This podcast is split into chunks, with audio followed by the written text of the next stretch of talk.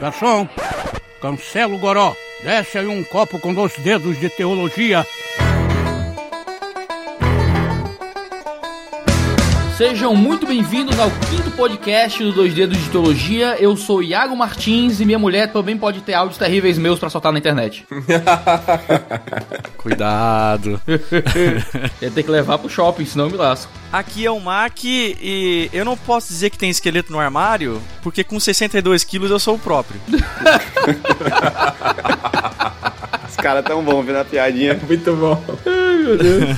e aí, galera, aqui Davi Mesquita. Eu não sou o herói que vocês merecem e muito menos que vocês precisam.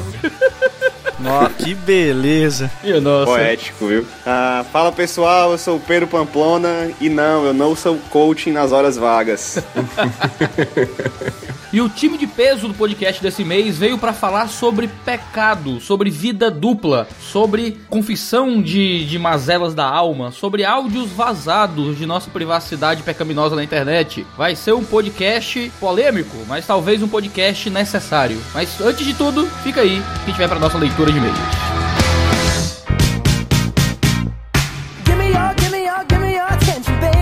Alô, senhor Jorge Lucas. Olá, senhor Davi! O que nós estamos fazendo aqui nesse, nessa leitura de e-mails do podcast do Dois Dedos de Teologia? pois é, vamos dar uma olha- uma olhada aqui nos e-mails que a galera mandou, né? Referente ao último podcast. E é um prazer estar aqui, né? É minha primeira vez aqui, não sei se terei outras vezes, né? Se eu fazer direito, talvez sim, vamos ver.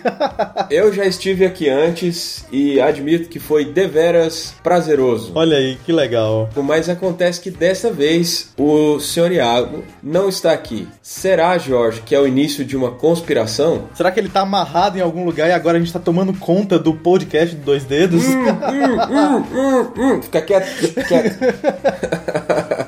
Bem, mas nós queremos falar sobre o apoiador, patrocinador, grande amigo do podcast do Dois Dedos de Teologia, o Grupo Imo, senhor Jorge. Olha que legal. O Grupo Imo sempre marcando presença aqui, né? Isso é muito bom, um material de muita qualidade, músicas bíblicas. E sabe o que mais me impressiona no Grupo Imo, senhor Jorge? O que que te impressiona, senhor Davi?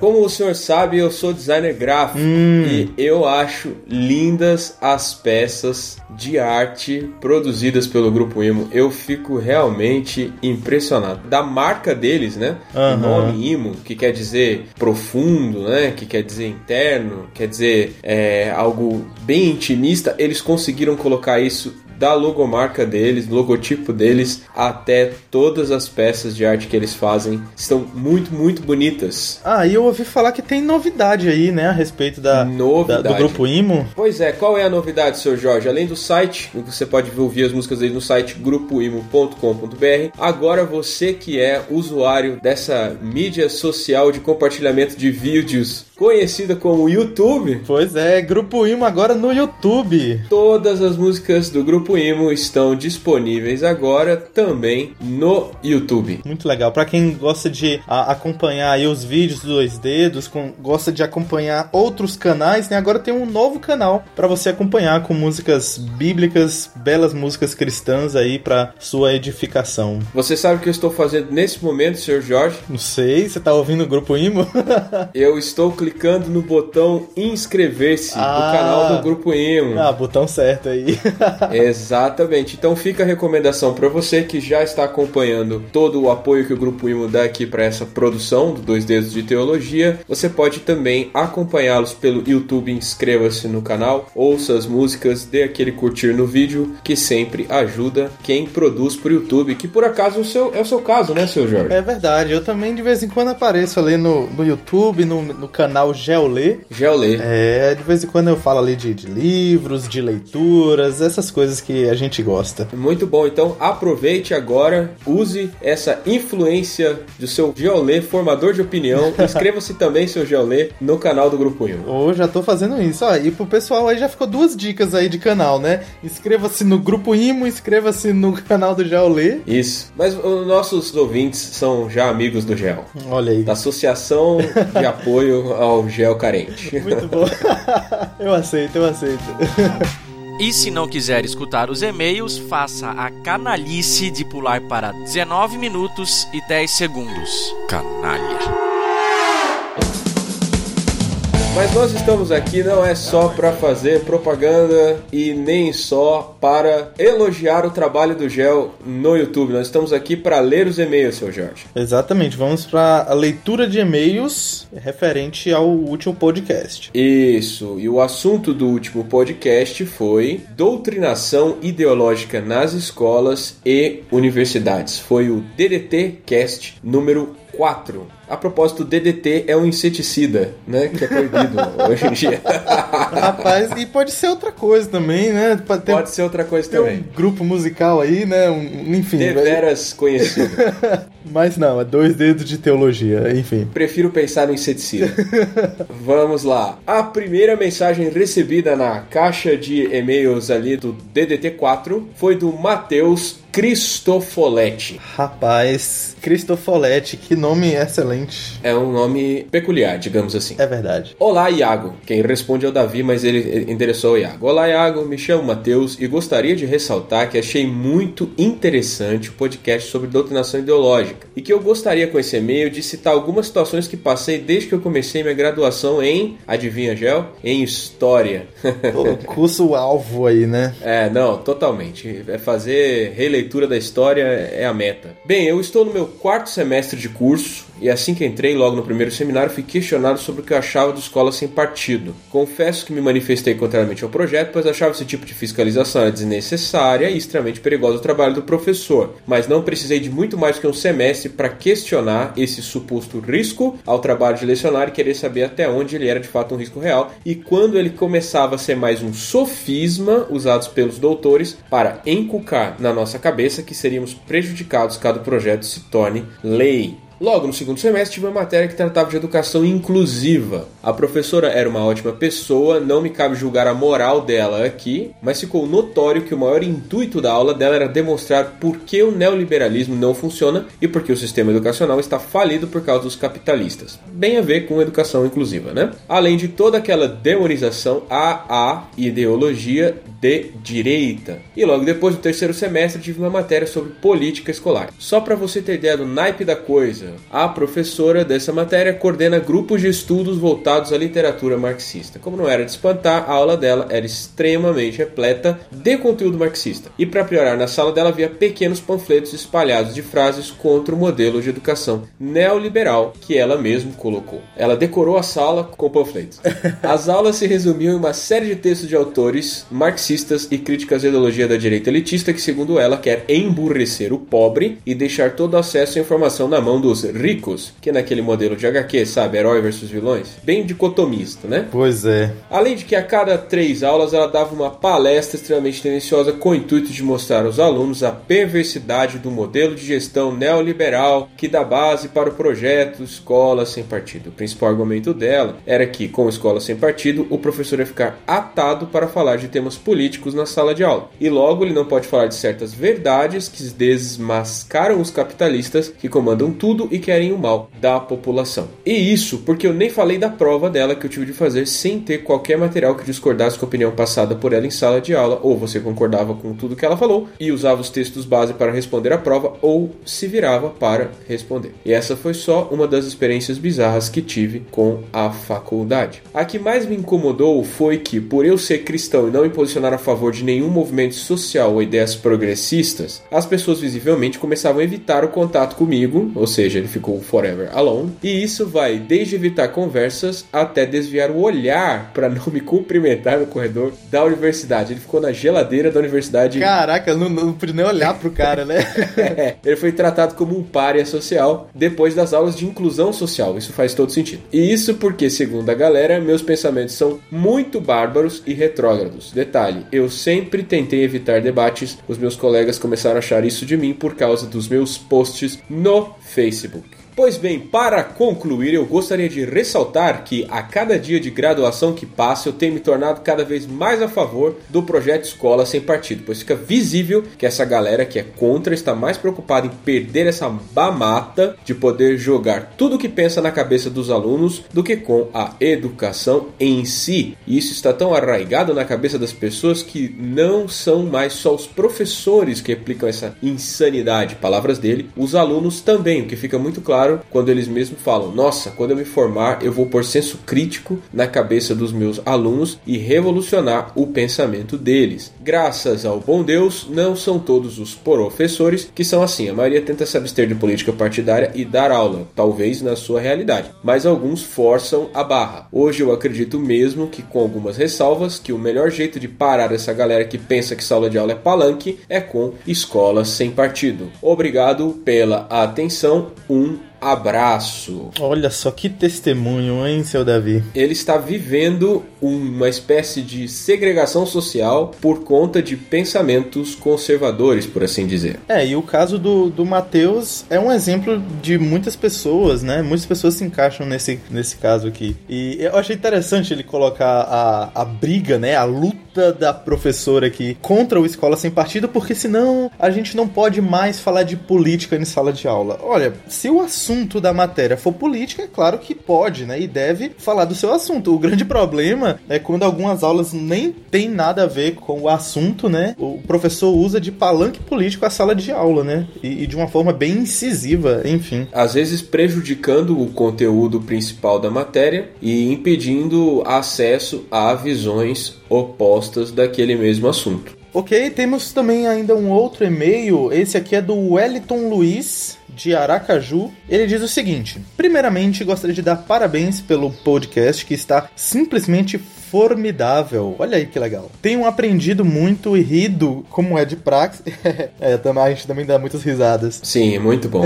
Gostaria de fazer uma sugestão de podcast especial sobre os 500 anos de reforma protestante, contando fatos que ocorreram, sejam eles positivos ou negativos. Algo similar ao vídeo sobre antropologia de Lutero, só que seria muito bom se falasse de outros reformadores, como Zwinglio e Calvino, e também direções que a igreja cristã deve tomar para estar sempre se reformando. Outra dica de podcast é falar sobre cristãos pré-reforma, como valdenses John Huss. Sucesso, pessoal. Graça e paz de nosso Senhor Jesus seja com vocês. Amém. O Amém. que achou dessa sugestão, Davi? Muito bom. Eu conheço um pouquinho sobre valdenses, sobre os russitas, né? Os, os que seguiram a reforma de John Huss. John Huss. E realmente é um assunto muito legal que tem bastante a ver com política também. É verdade, é verdade. É, tem um envolvimento com política, como a gente falou no podcast, né? Tem muito de política no podcast passado e esse assunto dos russitas também tem muito a ver com a política. A, a reforma de John Huss acabou causando uma revolução política e social na República, né? Hoje é República Tcheca, né? Pois é. Aquele ali é um lugar complicado geograficamente.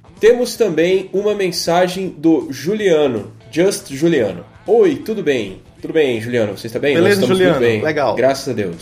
o Iago mencionou em um dos podcasts de vocês que ele tem uma tendência a ser neo-dispensacionalista. Não sei se eu escrevi certo. Nunca tinha escutado essa terminologia. Onde eu posso encontrar mais referências, livros, artigos e etc. Deus abençoe e eu estou orando por vocês. Eita, cadê o senhor Iago pra responder essa? Pois é, Iago, você nos deixou vendido. O que exatamente é um neo-dispensacionalista? Eu posso dizer que eu sou pós-pentecostal, então?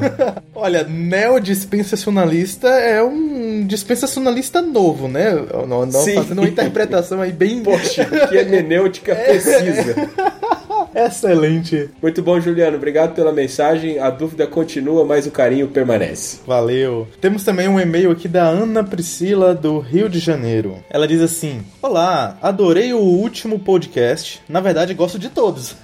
Mas falar sobre doutrinação é de extrema importância. Não tenho nenhuma história específica, nenhum bate-boca com professor dentro de sala de aula, mas a doutrinação que eu percebi é bem perigosa. Sou formada para ser professora de educação infantil, fiz o curso normal durante o ensino médio. Durante minha formação, os professores sempre disseram que há vários tipos de abordagem pedagógicas, mas nunca ensinaram nada além de Paulo Freire. É, tem vários tipos de aplicação de Paulo Freire, né?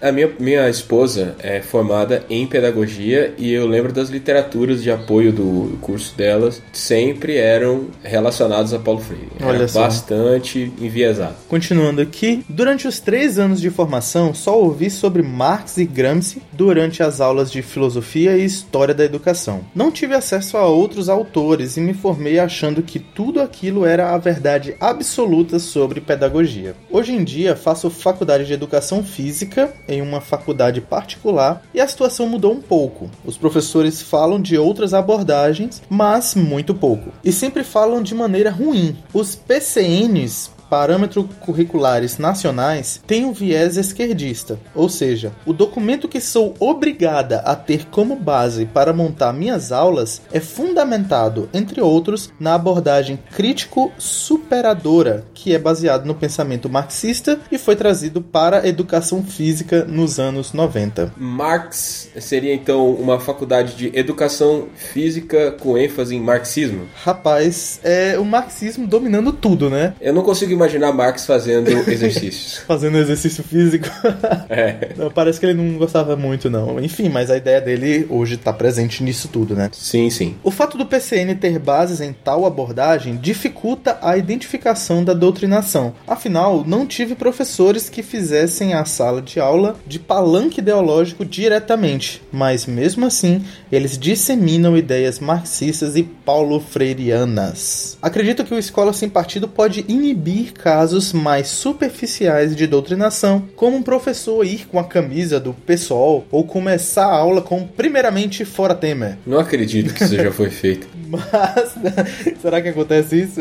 Meu Deus. Digam, na próxima leitura de e-mails respondam. Isso já aconteceu? Bom, ela disse que acredita que o Escola Sem Partido pode inibir esses casos, aí ela segue. Mas o projeto, infelizmente, não pode ser completamente eficaz enquanto o Estado estiver com o dedo na cara dos professores nos dizendo sobre o que dar aula. Olha só. Como o Iago disse no último podcast, meu sonho é que a discussão sobre escola sem partido se torne obsoleta, mas enquanto isso não acontece, eu sou a favor. Que Deus abençoe. Olha só. Amém. É, o Escola Sem Partido tem o seu, o seu objetivo, né? Mas Sim. certamente tem o seu limite de alcance de atuação, né? E ele não atua no PCN, né? Não sou um, um conhecido do assunto, mas ele é, a, a- a- como o próprio nome diz, é o parâmetro curricular. Ou seja, as aulas são montadas e, e os assuntos são abordados com base no que ele apresenta, né? Então, isso não. O, o fato de você ter a diminuição da propaganda direta não quer dizer que a propaganda indireta ou que a influência esquerdista. A influência. Exatamente, não, não vai deixar de ser é, quase que a regra dentro das escolas no Brasil. Ana Priscila, a luta continua. Mas não é a luta revolucionária. Não, não. É a luta, mas não é revolucionária. É a luta pelos meios legítimos.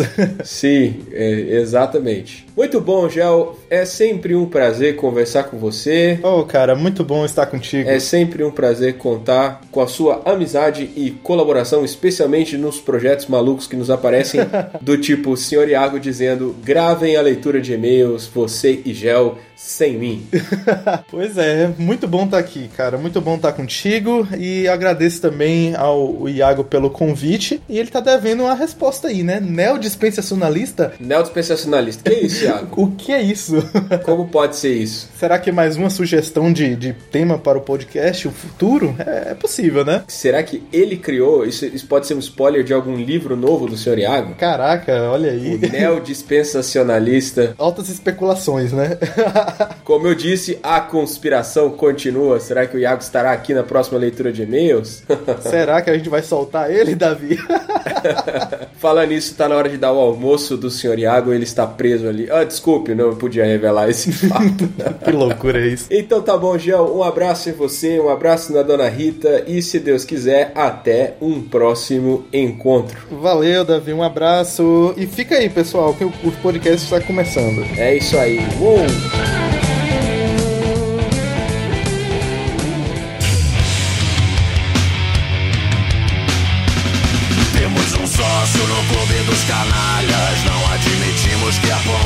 Nossas falhas. Queremos todo dia que a vida tem de bom. Mês passado aconteceu uma polêmica que ficou famosa na internet brasileira, que eu não vou citar nomes para que isso não fique registrado em rocha aqui no Dois Dedos de Teologia. Mas vazaram áudios de uma famosa musicista gospel, cantora gospel, não sei qual é o nome que se dá pra isso mais, pedindo drogas pro namorado, né? E ela demonstrou que tinha problema de vício em drogas, usando palavrões, linguagem obscena cena e demonstrando e revelando muitos pecados da vida dela, ah, sem saber que estava sendo gravada pelo namorado. Hoje eu acho que ex-namorado, que porque sabia que estava sendo gravado, porque ele estava gravando, estava com um comportamento muito exemplar e bonitinho, né? Enquanto a moça estava louca na droga. E isso suscitou uma série de debates sobre a moça, o que não é a- o que a gente quer fazer aqui, certo? Mas isso suscitou uma série de debates no, no meu próprio coração sobre a exposição dos pecados privados. A, a moça vivia uma vida dupla, em certo sentido. Uma vida no altar e uma vida fora do altar, né? Aquela como, pra usar essa linguagem mais, mais espiritualizada. E eu fico pensando, quantos de nós, se nossas esposas nos gravassem o dia inteiro, ah, sem a gente saber, quantos de nós não estaremos dando munição também pra que coisa vaze na internet, né? Ah, muita gente tá atacando pau na, na moça, mas muitas vezes nós também temos os nossos pecados privados, como pastores, como ministros do evangelho. O Mac é um, não é pastor, mas o Mac, ele trabalha com exposição da palavra de Deus, ele trabalha com popularização de teologia. O Pamplona é líder de jovens lá na igreja dele e trabalha integralmente com isso. O Davi é pastor, eu sou pastor. E se nos gravassem, que pé a gente estaria? Rapaz. Cara, eu acho que eu faço uma, uma, uma diferenciação, assim, ou pelo menos eu tento ser um pouquinho misericordioso até comigo mesmo, se é que isso é possível, né? Aham. Porque se tem alguém que conhece as próprias falhas, né? É a gente mesmo a respeito de si. Espera-se, né? É, espera, pelo menos espera-se. Então, então é, às vezes eu tenho umas conversas com a minha esposa, por exemplo, e, e ela fala, poxa, mas tu é assim e tal. E eu sei, mas eu sei que eu sou assim, né? E, e em, al- em alguns casos eu não tô muito afim de mudar. Eu falo pra ela, ó, eu gosto de ser assim, eu quero ser assim e. Eu nasci assim, eu cresci assim, e sou mesmo assim. Você sempre assim, Gabriela. Às vezes não, não é- não é necessariamente um pecado, às vezes pode ser assim, uma, uma- um, um subtexto aí no meu caráter que precisa ser um pouquinho modelado, mas que não necessariamente afeta as pessoas de modo negativo ou a mim mesmo, né? E tem uma outra coisa também, né? É, eu acho que é, é normal a gente aparecer para as outras pessoas, as pessoas que conhecem a gente, ver só uma faceta de nós. Sim, Cara, sim. isso é loucura. Isso. Até por uma questão de privacidade, né? Eu não sei se é muito saudável você ficar expondo toda a sua vida, inclusive suas mazelas, de modo tão honesto, assim. é, Não que você queira fazer isso, mas você não se importar em que isso se apareça. Ah, por exemplo, lá no, no, no, no Bibotalk, né? a gente- as pessoas conhecem a gente, conhecem uma parte do MAC, conhecem uma parte do Bibo e dos outros integrantes do ministério. Então, cara, eu não sei se seria saudável você ser tão honesto assim a respeito de quem você é. É claro, quando acontece coisas como a cantora que você colocou como exemplo no começo, muda um pouco de, de figura, né? Porque uma coisa é você ter um pecado escondido que pode prejudicar você de maneira muito muito grande, de maneira muito ruim, assim. Agora, outra coisa é você estar sendo honesto na sua vida de santificação com Deus e estar tratando de pecados que você confessa pra Deus e sabe que aquilo pode ser um problema. Enfim, eu acho que precisa fazer alguma, algumas ponderações, algumas diferenciações aí na hora que a gente tá falando sobre eh, essa exposição de pecado. Você falou um negócio legal, Maurício. As pessoas só veem uma parte da gente, né? E isso é normal. Não tem como mostrar toda a complexidade de quem sou eu em vídeo na internet ou em podcast pro, pro nosso site. Mas al- alguém tem que ver. Pra alguém a gente tem que ser sincero. Eu ia falar uma coisa parecida com a do Maurício, né? Se tivesse, sei lá, uma, várias câmeras aqui numa espécie de reality show do, do Pedro e isso fosse transmitido pra, pra minha igreja, né? Ou pra qualquer público. Eu lá, assistiria, eu assistiria.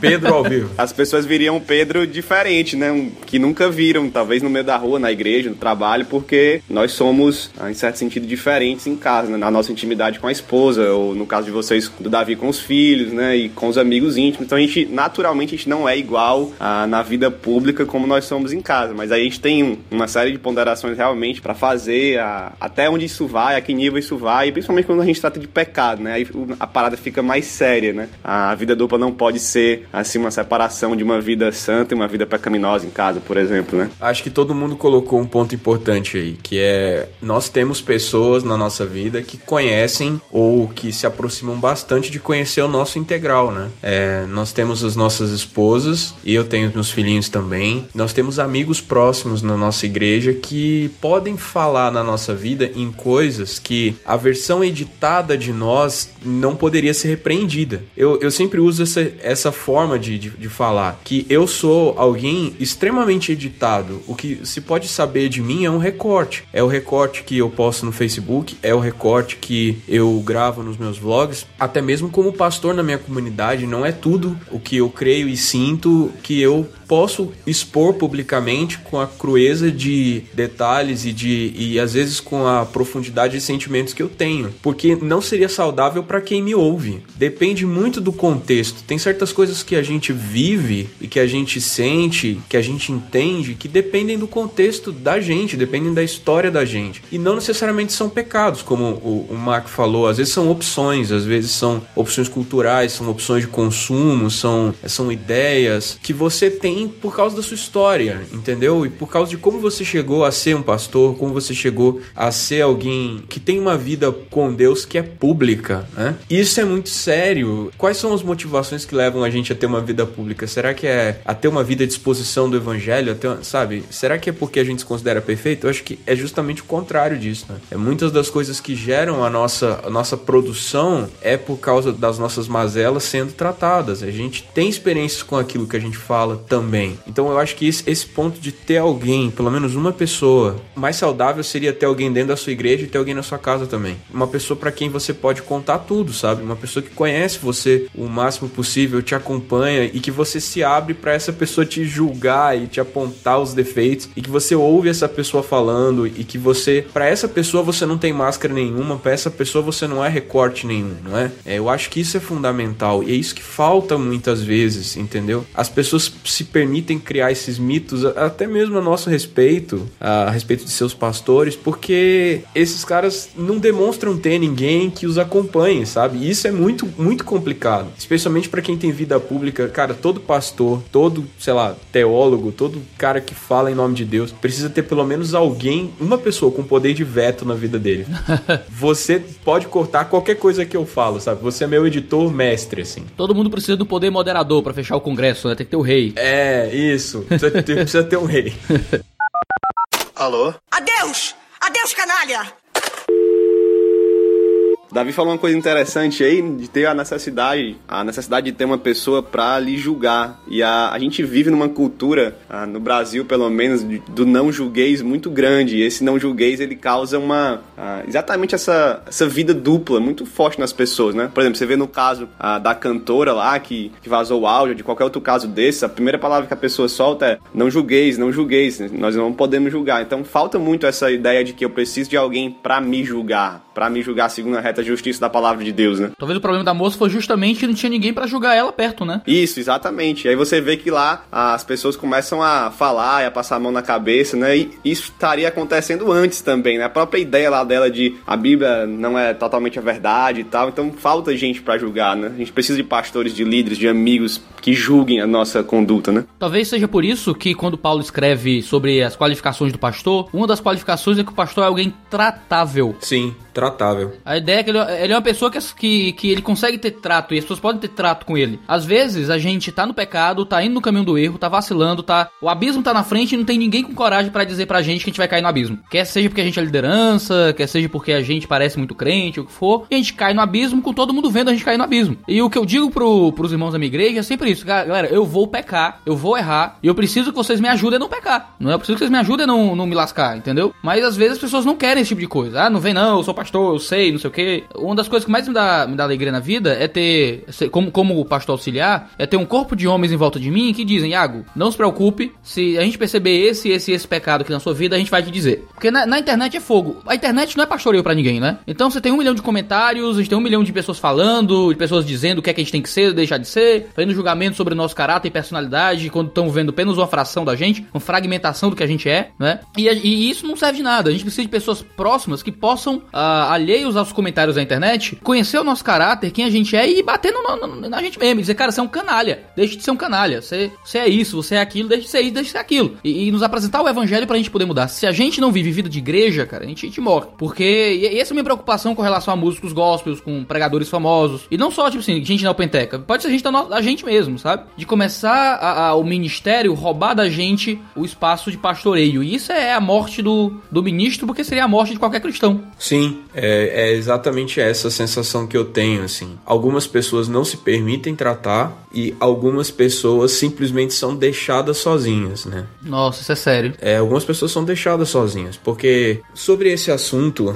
da cantora, eu me compadeci muito, assim, porque foi uma situação extremamente difícil de você. É uma situação muito cinza, né? É, tem um lado dela que foi exposta e portanto é- ela foi vítima de algo covarde, digamos assim, de algo um pouco covarde, mas ao mesmo tempo se demonstra que ela não tinha ninguém que pudesse acompanhá-la e ajudá-la porque as pessoas ou tinham desistido ou tinham abandonado ou ela não sentia necessidade disso. Ou então as pessoas envolvidas que poderiam talvez nem soubessem, né? Talvez nem soubessem, mas assim, não sei, eu acho que isso é o tipo de coisa que é, é difícil uma pessoa próxima não perceber, entendeu? Então, o que eu penso é a naturalidade com que. O que me, me incomodou, digamos assim, foi a naturalidade com que as pessoas simplesmente se dispuseram a perdoar o fato. Isso é maravilhoso do ponto de vista cristão, porque uh, o Senhor nos ensina a perdoar os nossos irmãos infinitas vezes, né? Quando eles pedem perdão e quando eles se admitem em erro, né? Agora, se esse mesmo fracasso ou um fracasso semelhante fosse cometido por um pastor local, fosse cometido pelo seu pastor, fosse cometido por alguém perto de você, será que a sua disposição de perdoar seria a mesma, né?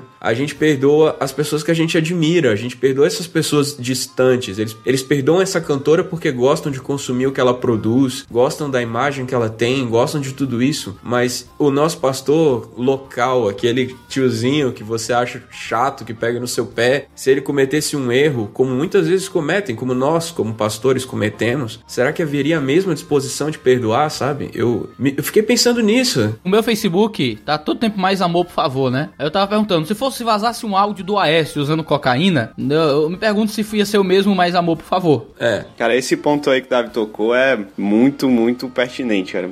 Até nunca, não tinha parado pra pensar nisso ainda, mas é muito verdade. Se fosse um pastor, né, a gente tende a ter um, um nível, assim, de crítica e de julgamento com um pastor muito maior do que cantores gospel, né? E deveria ser até ao contrário de certa, de certa vez. Se fosse, se fosse um pastor que a gente não gosta, né? Ou até que a gente gosta, não sei. O pessoal é muito crítico com o pastor, né? é uma figura mítica, cara. Ah, Chapa, no dia que sair um áudio do Caio Fábio usando alguma maluquice, né? O a galera vai cair, cair de pau em cima, assim, sabe? Sabia, isso era um herege mesmo. existe a, a figura mítica, né, do, do o artista que a gente gosta da arte dele e porque é um artista as pessoas perdoam mais facilmente, assim. E, e não, não sei nem se é perdão. Isso me preocupa muito, porque eu, eu, eu acredito que nada vai acontecer com ela. É, e o nada acontecer representa que ela também não, não será curada, né? Que ela não receberá o tratamento adequado ou receberá, um- assim, ela não receberá a disciplina adequada, porque a disciplina faz parte do tratamento. A gente é tão traumatizado, tão ferido pelas palavras disciplina, autoridade, julgamento, e todas essas palavras são maravilhosas porque elas significam coisas maravilhosas. Sem disciplina, sem julgamento, não existe absolvição. É, as pessoas acham que Deus passou um pano nos nossos pecados e falou: ah, ah tanto faz o que você fez. Não, cara, ele, ele- os pecados foram pagos, alguém pagou por eles, entende? E, e- e houve um julgamento. né? O julgamento de Deus não foi executado sobre nós por causa da intervenção de Cristo, né? Porque Cristo sofreu no nosso lugar. Ele foi julgado em nosso lugar. Então,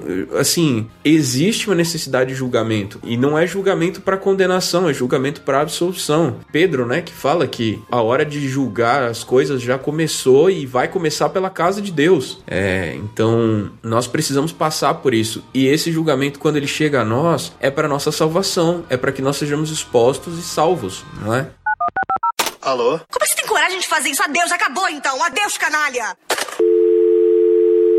O que me deixa assustado é que eu, eu tenho uma plena convicção de que nada vai acontecer com essa moça. E nada acontecendo é que ninguém vai dar um burro na cara dela ou, ou humilhar ela publicamente, não é isso. Ela precisa de, de amor, de perdão e de, de pastoreio. É, claro. Eu, eu, eu aposto, eu coloco minha mão no fogo, eu aposto minha, minha coleção de livros do Jihá, que daqui a 4 ou 5 meses essa mulher tá fazendo show de novo. No máximo, no máximo. Isso se parar, né? É, e se parar. Ela deletou a página do Facebook dela e criou outra, dizendo: é, Eu deletei a antiga página e criei essa nova para o meu recomeço. Né? E, cara, a última coisa que você precisa é pensar em criar uma nova página para o recomeço. Você tem que sumir um pouco. Você tem que, que, que se colocar em Deus, é. Imagem, né? O que menos se precisa agora é pensar em imagem. Exatamente. A, a- a impressão que dá é que a galera não quer largar o osso, sabe? A pessoa parece que tem medo de, de- Sabe, você precisa de Deus, cara. Deus é maior que o ministério, Deus é maior do que, do que as músicas, Deus é maior do que o show, Deus é maior que tudo. Quando a gente encontra o pecado, e quando o pecado se torna público, nesse, nesse nível, você, você tem que conseguir ter um tempo de pastoreio de cuidado. É, O problema não é a mulher usar droga, simplesmente. Claro que usar droga é um problema. O problema era a manifestação de que havia ali um pecado contínuo, longo, frequente e não arrependido. É, morar com um rapaz sem ser casada,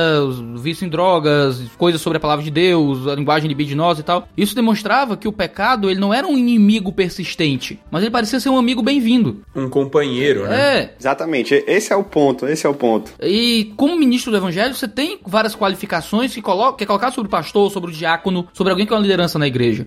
Esse é o momento em que a gente, quando a gente encontra esse, esse momento da nossa vida, a gente tem que encontrar tempo pra descansar, pra parar, pra ouvir, pra tirar um retiro das coisas que faz, pra poder ser transformado em Deus. E o problema é que eu me pergunto se a gente também, né, não, não teria a mesma coisa, né, de se a gente fosse pegue no pecado, né, no pulo do gato do pecado, reality show, né, Iago Live, Pedro Live, né, Mac Live na internet, se a, se a gente ia querer largar o osso, será que, que a gente teria esse mesmo... Porque é fácil julgar a moça, é fácil estar sentado no sofá, no podcast, queimando alguém, mas ah, eu quero, eu quero chamar isso pra nós, né, será, será que a gente teria a humildade de dizer, eu tenho que parar, não é, eu tenho que, eu, eu, eu, eu estou inapto pro ministério, eu preciso de um tempo em Deus pra ser transformado no meu coração? Isso é uma coisa que parece que a gente, a gente ignora, a gente não precisa mais dar tempo pra nada. A gente se cura muito rápido de problemas que são muito longos. É, alia-se ao problema dessa moça, né, e o de muita gente, na verdade, é, a falta de prestação de contas né, de alguém que esteja ah, pastoreando ou numa relação de discípulo e discipulado Sim. dentro da, da comunidade local, né? Se você não tem isso aí mesmo, meu amigo, aí esquece. É, é, se assim já, já é difícil, né? eu- na, na comunidade onde eu congrego, a gente tem um programa de discipulado lá. Então,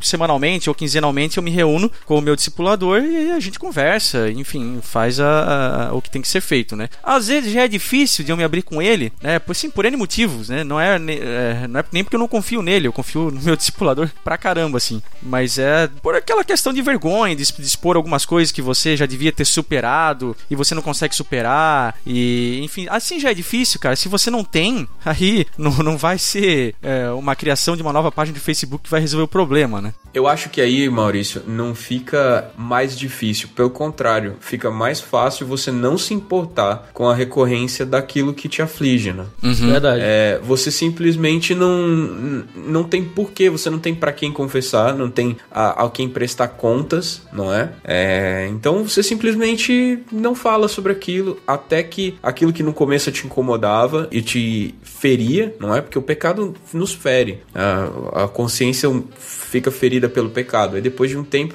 vai ferindo tanto que cria um, um calo e cauteriza, né? A consciência fica cauterizada naquele ponto. Se torna um incômodo suportável, depois se torna só suportável, depois se torna um amigo e um prazer no final. E, e no final a pessoa está vivendo em pecado, né? Eu acho que é uma gradação, entende? É, é uma coisa que vai aumentando com o tempo, né? Se não é tratado. E isso é triste, mas é a realidade de muitas pessoas e pode ser a nossa também, devido à nossa exposição, vida pública, porque a gente está exposto, alguns de nós mais do que outros, né? Mas porque nós estamos expostos, parece que a gente está sempre certo, entendeu? E pelo fato de você ter apoio da, de uma comunidade em volta de você, parece que você está sempre certo. E você acaba se enganando por causa disso, entendeu? Do, do apoio popular, digamos assim. Não sei se essa expressão é, é coerente nesse contexto, mas é como se fosse isso. Cara, mas prestação de contas é uma coisa muito humilhante. E eu acho que é disso que a gente precisa, às vezes, né? Mas é. Cara, é muito humilhante você olhar pros olhos de alguém e contar suas mazelas, né? E muita gente usa mal a prestação de contas, né? Geralmente conta pecados principais e tal. Mas a gente ser aberto e, e contar as coisas quando elas aparecem no, no, no- começo, entendeu? É uma, é é uma coisa que a gente não faz, sabe? A gente não faz. O, você geralmente conta pra esposa que a mulher do trabalho tá dando em cima de você, né? Mas você não conta que gostou, tá ligado? Uhum. Você, você geralmente você, você conta que estão dando em cima de você. Você não conta que queria que dessem. né? Você, você geralmente no. Sabe aquele velho poema em linha reta do Fernando Pessoa, né? Nunca conheci quem tivesse levado porrada. Todos os meus conhecidos têm sido campeões em tudo. E eu tantas vezes reres, tantas vezes porco, tantas vezes vil. Eu, tantas vezes irrespondivelmente parasita, indesculpavelmente sujo. Eu, que tantas vezes não tenho tido paciência para tomar banho. Eu, que tantas vezes tenho sido ridículo, absurdo, que tenho enrolado os pés publicamente nos tapetes das etiquetas, que tenho sido grotesco, mesquinho, submisso, arrogante, que tenho sofrido enxovalhos e calado, que quando não tenho calado, tenho sido mais ridículo ainda. Eu verifico que não tenho par nisto tudo neste mundo. Toda gente que eu conheço que fala comigo nunca teve um ato ridículo, nunca sofreu enxovalho, nunca foi senão príncipe. Todos eles príncipes na vida. Ah, eu estou farto de semideuses. Onde é que há gente no mundo? Então sou só eu que é vil e errôneo nesta terra? Poderão as mulheres não os terem amado, podem ter sido traídos, mas ridículos nunca. E eu, que tenho sido ridículo sem ter sido traído, como posso eu falar com os meus superiores sem titubear? Eu, que tenho sido vil, literalmente vil, vil no sentido mesquinho e infame da vileza. O... As pessoas geralmente confessam pecados, mas não confessam covardias. Olha aí. É, muitas vezes a gente precisa disso, cara. A gente precisa, sabe, tirar essa casca de, de eu sou o bichãozão das tapiocas zona e, e dizer, mas eu sou um porcaria. Eu sou um, um lixo. Eu faço parte do Clube dos Canalhas, pra citar, citar o Matanza. Bem-vindo ao Clube dos Canalhas. Exatamente. Não, admiti, não admitimos que apontem nossas falhas. Sim, a gente precisa muito expor nossas fraquezas, né? É, acho que tu tocou num ponto, cara, crucial. Assim, é, o pior de tudo é porque a gente faz isso como se Deus não estivesse vendo, né? É. É. A gente confessa um pouquinho pra ter tema no discipulado, mas esperou no mútil, assim. Alô? Adeus, canalha! Canalha!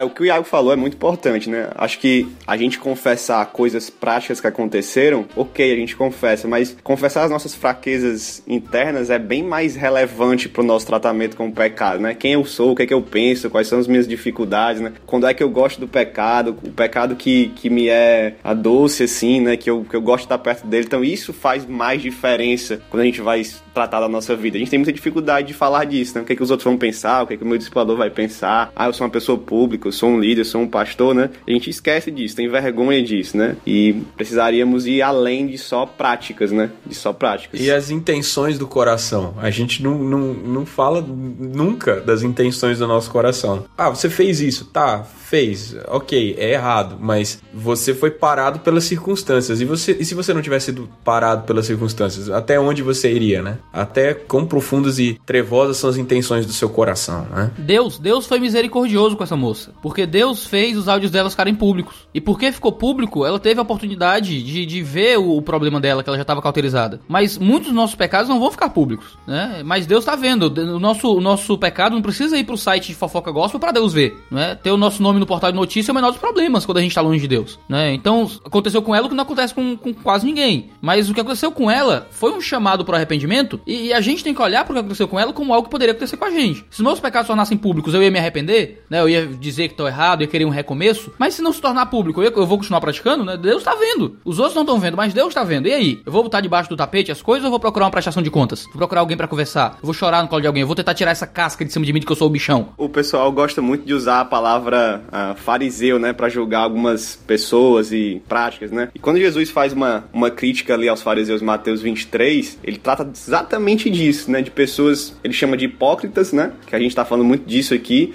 são sepulcros caiados, que aparentemente estão bem por fora, mas Jesus vai pro interior dizer que eles são cheios de, de imundícia e estão mortos por dentro, né? E toca nessa questão de ah, fariseus não abrem o coração, fariseus não falam das suas motivações, dos desejos dos seus corações, né? Então a gente tem que ter cuidado para não se tornar essa espécie de fariseu aqui que Jesus vai ah, trucidar aqui no capítulo 23 de Mateus, né? E muita gente- muitas vezes a gente faz ah, como eles fazem, né? Fariseu é sempre o outro, né? É, a gente sempre pensa que o fariseu é o outro, nunca, nunca a gente, né? A gente lê Mateus 23 pensando no, no, no outro. É, esse cara aqui, olha só, tá vendo? Fulano, os irmãos da igreja tal, isso aqui. Mas nunca é a gente, né? A gente nunca lê a Bíblia contra a gente. É, a gente sempre se identifica com o carinha que ajoelhou lá, ao invés do fariseu que, que orava alto, né? Mas no fim das contas a gente é o próprio, né? É, a gente vive orando alto, né? A gente ora no YouTube, a gente ora no, no- nos textos, a gente ora, a gente tá sempre. A gente tá falando muito, mas é, quantas dessas coisas que nós falamos não se aplicam a nós, assim? Eu acho isso muito. Isso é uma coisa que me constrange. Eu acho que a primeira pessoa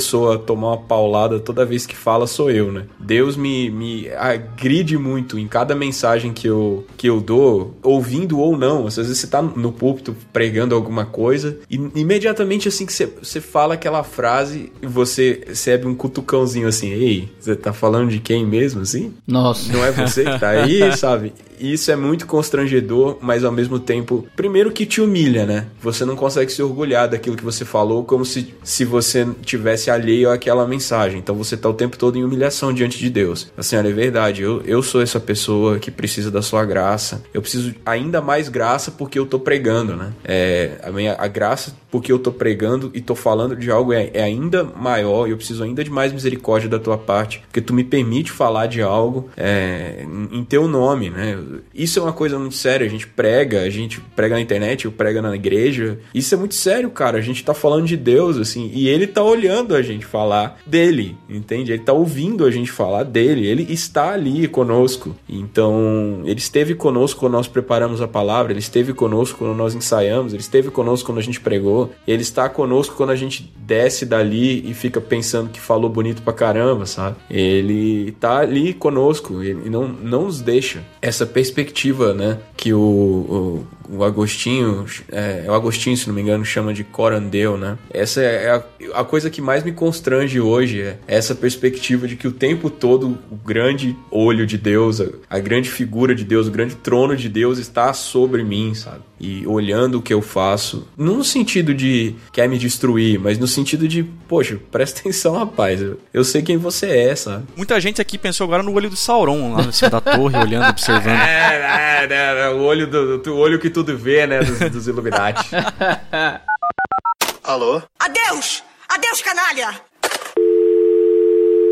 voltando aqui pra falácia do não julgueis, né? O pessoal sempre costuma muito dizer assim, né? Ah, só Deus pode me julgar, né? Você não pode, só Deus pode. E às Nossa, vezes essa frase é terrível. a pessoa fala isso como se isso fosse, ah, digamos, ah, menos agravante, né? Mas, cara, só Deus pode te julgar, você deveria estar mais preocupado ainda, né? A Deus ainda nos deu a chance de ter outros irmãos aqui, de ter amigos que possam ah, humanamente nos julgar. Porque a gente fosse, se a gente for esperar que os nossos pecados sejam julgados só por Deus no final das contas, talvez a gente vá direto pra condenação, né? Então, Exato. é algo ainda mais pesado. Deveria nos dar muito mais temor o fato de Deus pode nos julgar. E deve nos julgar, vai nos julgar, né? Não, tem, tem uma coisa que o pessoal diz que é louco, assim, ah, mas Deus vê meu coração. Ai, meu Deus, isso me deixa, eu Nossa. morro de medo disso. É isso que me assusta, Deus vê. Exatamente, isso deveria ser aterrorizante, né? É. Deus, por que você vê meu coração? Me ajuda, porque eu sou pecador. É porque a pessoa tem a ideia de que o coração dela é bom e são os atos externos dela que são maus. Então, se eu vejo só o ato externo, eu não tô vendo o coração dela que é bom, que é puro por dentro. Deus estaria, mas é exatamente o contrário. O fato de Deus ver o meu coração deveria ah, me levar diretamente para pessoas que pudessem me ajudar, né, a controlar o meu coração para que Deus pudesse ver o meu coração de uma maneira aí, ah, pelo menos tentando ser melhor, né? Vocês não acham que a gente perdeu a pobreza de espírito? Eu acho que enquanto a gente não for pobre de espírito, a gente não for consciente da nossa própria miséria, a gente não consegue dar para o pecado a importância que ele tem. Se a gente achar que é muita coisa, que tem que ser rico em espírito, forte espiritualmente, se a gente não assume fraqueza, para Deus, como é que a gente vai assumir fraqueza para os outros? Eu acho que falta uma overdose de sermão da montanha na nossa veia. A impressão que eu tenho é que aqui a gente, vou colocar o crente de maneira geral, tá? A gente espiritualiza e romanceia tanto o sermão do monte, né? Ah, nossa, que bonito, né? O sermão do monte, Jesus lá em cima, todo mundo sentadinho, ele falando palavras bonitas, né? Sejam, sejam assim, não sejam assim. E, e- e parece que a gente não se atenta para as implicações que existem lá, né? Porque são Bastante sérias, né? são bastante sérias, né? É uma ética que é chamado o, que, o cristão a, a, ser e a fazer que o pessoal parece que subestima isso demais, né? Eu sempre penso, quando eu vou ler essa, essa parte do Sermão do Monte, eu li o discipulado do Bonhoeffer, que fala muito do Sermão do Monte, depois eu li o Sermão do Monte do John Wesley, né? E uma das coisas que, que eles estão falando do mesmo tema, uma das coisas que mais me impressionou foi, foi algo que eu não tinha reparado antes na leitura, mas bem no comecinho ele fala assim, como Jesus se assentou, se aproximaram dele os seus discípulos, né? Então, as pessoas que estavam mais imediatamente ouvindo aquele discurso de Jesus eram os discípulos, né? Então, parece que quanto mais próximo de Jesus você está, mais você deve praticar aquilo que ele fala, porque você se diz discípulo dele. Então, aquelas palavras ali, elas são pros discípulos. As outras pessoas devem procurar praticar também, aqueles que ainda não chegaram a ser discípulos de Jesus, porque existe essa diferenciação, né? Especialmente o Bonhoeffer faz essa diferenciação, que existem pessoas que às vezes andam próximo de Jesus e são amigos dos amigos de Jesus, mas não, não são discípulos dele. Então, para nós que dizemos ser discípulos de Jesus e que falamos em nome dele, o peso da lei, o peso da responsabilidade tem que ser maior. A gente tem que assumir isso com mais seriedade, o que não é fácil, porque como nós somos canalhas, a gente às vezes consegue falar mais facilmente de coisas do que fazer essas coisas, né? Isso faz parte da nossa canalice. Isso é verdade, né? Eu concordo muito com o Iago, né? Falta da, em nós pobreza de espírito, né? Pobreza de espírito. E a gente vê ah, que falta muito isso, eu vou falar aqui pelo meu meio teológico, nos calvinistas, né?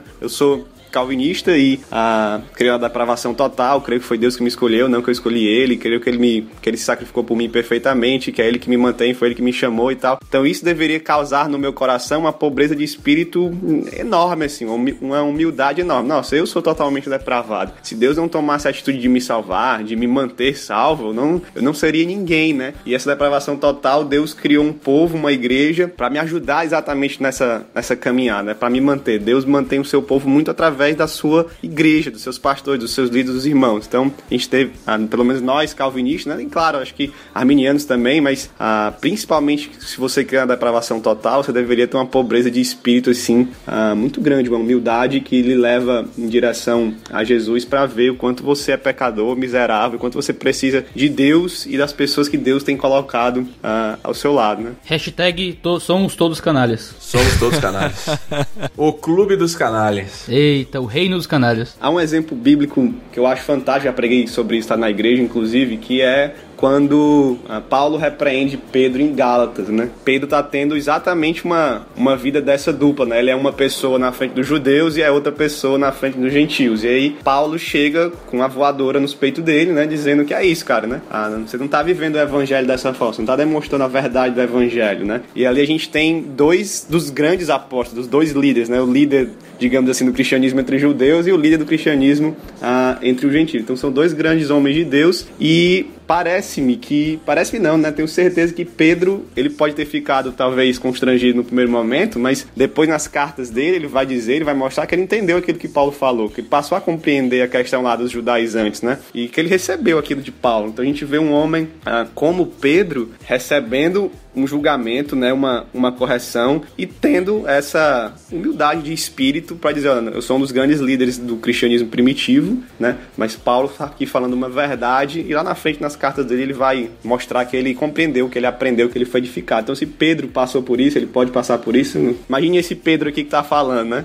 Imagine nós, né? Não, e tem algumas circunstâncias aí interessantes, né? Paulo era mais jovem que Pedro e era mais novo na fé também, né? A diferença não era tão grande assim, mas é, é relevante. Ele era mais jovem e era mais novo na fé. E, e talvez tivesse menos prestígio, porque ali era uma, era uma, uma circunstância né, em que Pedro estava bastante cercado de irmãos. Então, uma situação muito difícil e que, dificilmente a gente aceitaria na boa, sabe? Ser repreendido assim, a gente dificilmente aceitaria isso como normal, né? Ou como algo que é uma atribuição. Você não é sua responsabilidade fazer isso, quem você pensa que você é pra, pra falar assim comigo? Eu não sou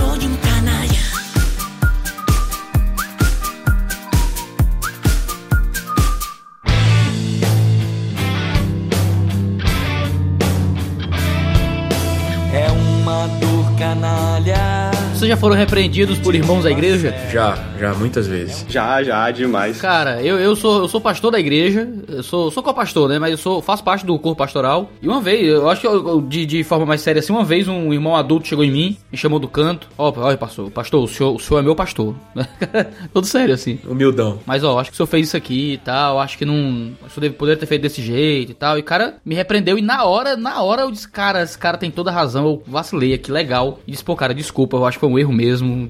Nossa, eu devia ter feito diferente. E não porque eu queria criar laço com o irmão, mas porque eu, eu- eu assumi o meu vacilo. E era uma coisa na- no, no meu, no meu pastorado mesmo. E, e, pô, não posso fazer mais isso, né? nunca mais na minha vida. E foi bênção na minha vida. Foi, foi humilhante, certo? Ter um irmão vindo me repreender, porque ninguém gosta de ser repreendido. Mas foi um processo animador, assim, de crescimento. De que, poxa, ele corrigiu algo no meu percurso que, que lá na frente podia dar um problema. Às vezes, será que os irmãos da nossa igreja têm essa confiança de que podem chegar a nós com humildade, carinho e expor que, de pecados que a gente não tá vendo? Porque essa é a grande loucura, né? A gente não consegue se ver, a gente precisa de um espelho. E, nem, e a gente vive num mundo meio que sem espelho. É complicado a gente conseguir se analisar e se observar o tempo todo e tal. Ter outras pessoas nos vendo é fundamental. Às vezes você vai pro trabalho e eu pergunto pra minha mulher, amor, ei, tô, tô arrumada, a blusa tá passada, tá, tá direitinho aqui. E a gente não tem isso com a alma. A gente tem com a roupa, né? Amor, Verdade, não tem mesmo. A gente tem com a imagem. é, né? eu, eu faço a barba, né? Que eu tô com a barba de mendigo, eu tento fazer a barba. Amor, tá reto ou tá torto? Né? Mas você nunca pergunta, amor, eu tô, tô manso ou tô brigão? Eu tô, tô humilde ou eu tô orgulhoso? Como é que tá a minha, minha veste de justiça? Eu acho que a gente na igreja tem que criar esse ambiente favorável para que as pessoas façam isso, né?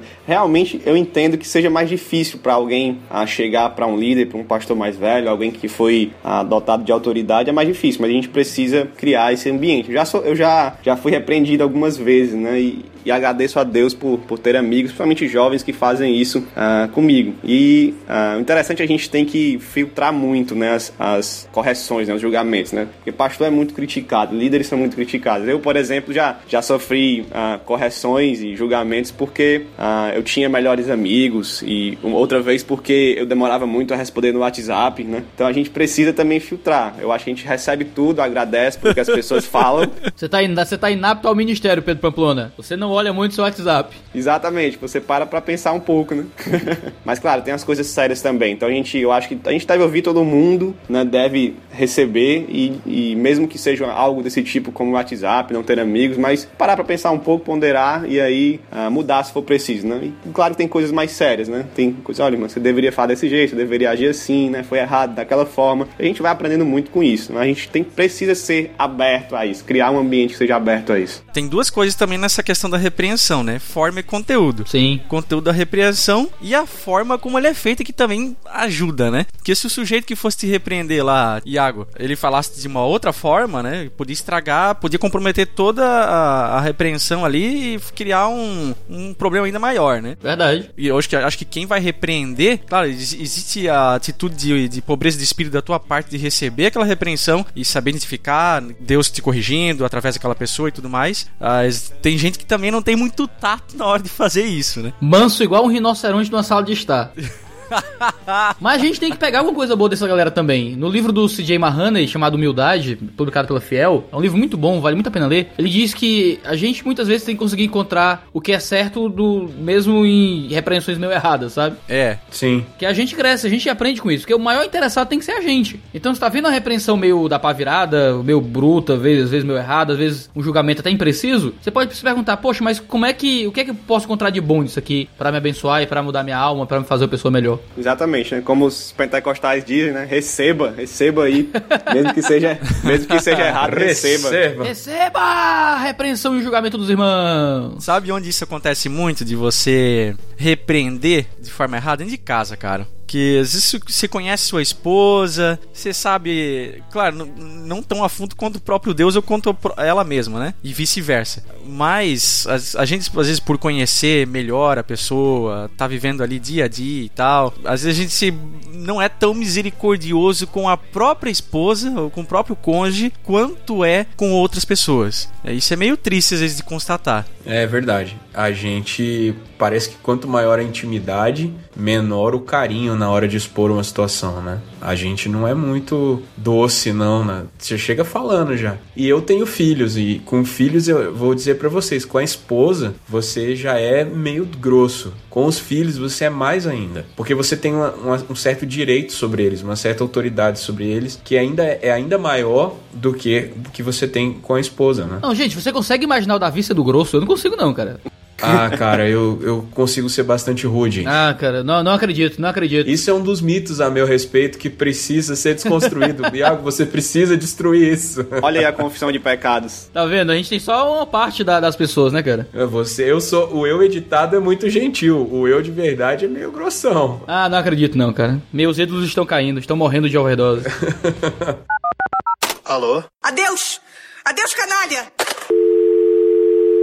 Eu queria perguntar aqui pros meus caros amigos de bancada e a mitificação em torno da sua imagem que todos nós sofremos por causa do nosso trabalho público, entendeu? Como que isso afeta vocês ou é, isso afeta vocês? Eu não sei, isso talvez seja algo meu, mas eu sinto uma certa pressão assim da- das pessoas porque você parece algo, você sabe que você é diferente, entendeu? E, e como é isso pra vocês? Assim, vocês, eu não sei se só eu sofro esse- essa situação, mas as pessoas conhecer você por uma coisa e você ser diferente daquilo ou você sempre falar para as pessoas, cara, isso que você tá vendo é um recorte, mas você vira o herói pra alguns. Isso é muito complicado porque às vezes o cara fala, poxa, eu queria tanto ter um pastor como você. Eu falo, cara, eu sou um péssimo pastor. você não sabe quão péssimo pastor eu sou. Não, mas é que Na, inter- na internet é fácil, né, cara? na internet é fácil. Se você fosse meu pastor, eu não estaria passando por esse problema. Eu falei, cara, se você. Talvez esse não, mas você estaria passando por vários outros. Então. Eu ia falar, rapaz, se eu fosse teu pastor, tu tava lascado. É, eu seria o seu problema. É, eu ter, você teria um problema com nome e sobrenome, né? Então, eu acho que isso é uma coisa que a gente precisa olhar. É, eu fico muito preocupado com isso. Eu gosto de usar uma linguagem que o, Eric Foglin usa para falar de política. Eu trago pra vida pessoal, que é que ele chama de fragmentação. A fragmentação é um tipo de idolatria. O que é fragmentação? Você olhar para um aspecto da realidade e estender esse aspecto para toda a realidade. E a gente faz isso com os indivíduos. Eu conheço uma parte do Davi. É o Davi dos vídeos, é o Davi de dois ou três contatos pessoais de algumas horas, é o Davi do podcast, é o Davi da troca de e-mails, é o Davi que presta algum serviço. E eu pego isso e transformo isso no Davi inteiro. É o que eu vou fazer. Eu, eu eu não consigo fazer diferente, porque eu não consigo acreditar que é só uma parte do Davi. Porque eu não tenho contato com outras partes. Eu chamo isso de versão editada. É a versão editada. Eu chamo de fragmentação. Cara, e, e eu sei que as outras pessoas vão ter isso comigo também, né? De que eles só me conhecem do Facebook, dos vídeos, de. E as pessoas vão criar uma imagem completa de mim. E, isso vira um- uma desgraça, porque se a pessoa me conhece por causa de uma ou outra polêmica, vai interpretar que o Iago é o cara das polêmicas. Se me conhece por um ou outro vídeo sobre calvinismo, vai dizer que eu sou um calvinólatra maluco. Se é por um outro vídeo de política, eu sou o cara que idolatra a direita. Então,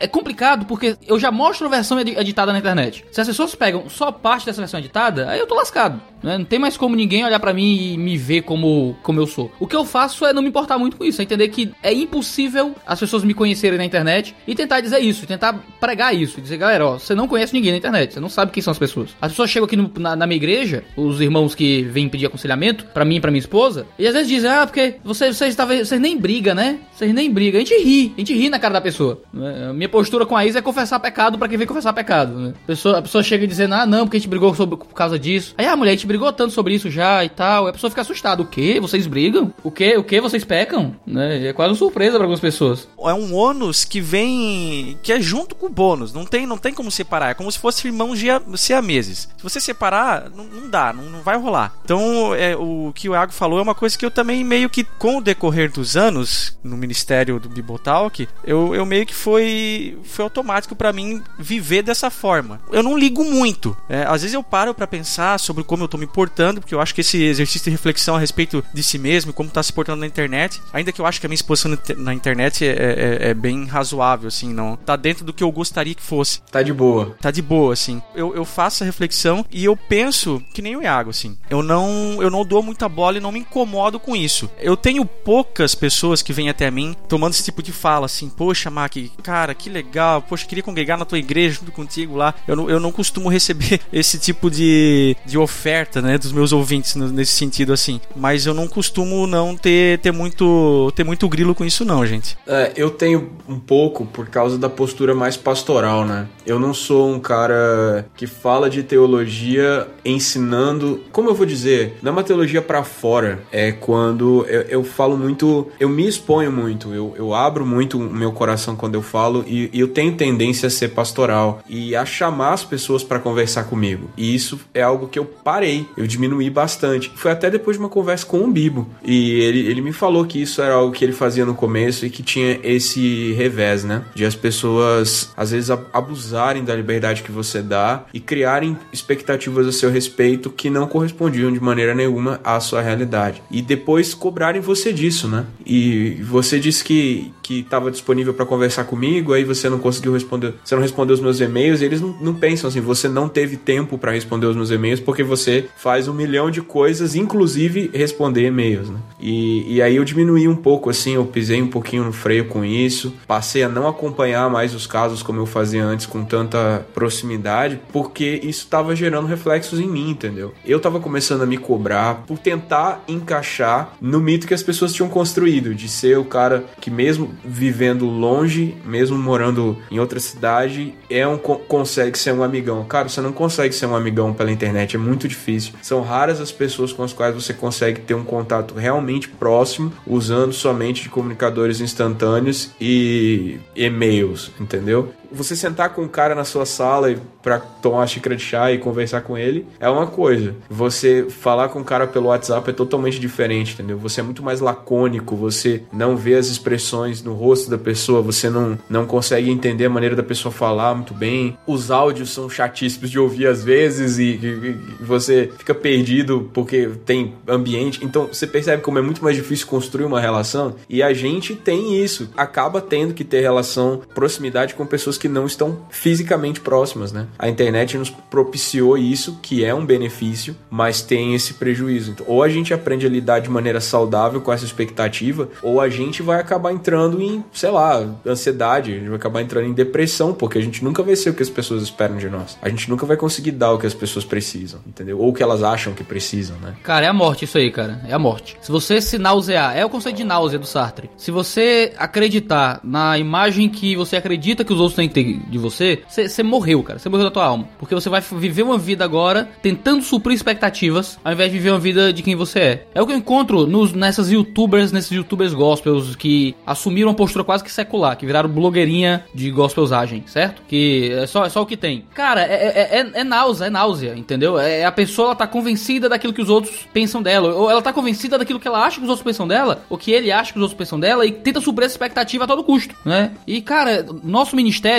tem que passar pela quebra da expectativa. O que eu tento fazer o tempo inteiro é confessar pecado, é falar das minhas misérias, é pregar e dar meus exemplos de fracasso, ao invés de meus exemplos de vitória. Né? O que eu tento fazer na minha igreja é como um ato de mostrar para as pessoas: olha, eu sou tão, tão lixo, eu, às vezes eu me vejo tão lixo como você se vê lixo. Pregar tinha que ser isso. Tinha que ser um mendigo apontando para outro mendigo onde encontrar pão. A gente tinha que parar de ficar tentando vender uma imagem de, disso, daquele outro. E parar de ficar dizendo. Porque é muito fácil a gente, como pregador, dizer: não, mas eu sou pecador, eu peco também. Às vezes eu também erro, às vezes eu falo alto com a minha esposa. Não, pô, é botar pra fora mesmo. É falar o do. do dar Dá nome. nome pros demônios. Dar né? nome pros demônios, cara. E pro, pro outro cara que tá com medo dos demônios pensar: caramba, outras pessoas têm esse demônio também, não sou só eu. É, aí entra de volta aquela fala da covardia que a gente citou agora há pouco, né? É, mas a gente tem que fazer isso num, num ambiente em que haja confiança É. e que não gere áudios gravados nossos comprometedores e tirados do contexto de forma a enfraquecer a fé das pessoas. Porque uma coisa é você falar isso no ambiente que você está tratando a situação. Olha, eu faço isso, isso, aquilo, e o Senhor me curou disso, disso, isso, daquilo, e os meus demônios são esses, meus temores são esses, e, e bora junto caminhar. Outra coisa é você tirar isso do contexto e não permitir que isso seja tratado, entendeu? Isso ser usado contra você. Então é por isso que a exposição ela tem que ser muito cautelosa. É, o, o Iago falou que confessa os, os seus problemas. Ele confessa os seus problemas, mas no dois dedos de teologia não. Porque no Dois Dedos de Teologia, que é um canal assistido por muitas pessoas, você tem que ser propositivo, você tem que ser positivo, você tem que ser alguém que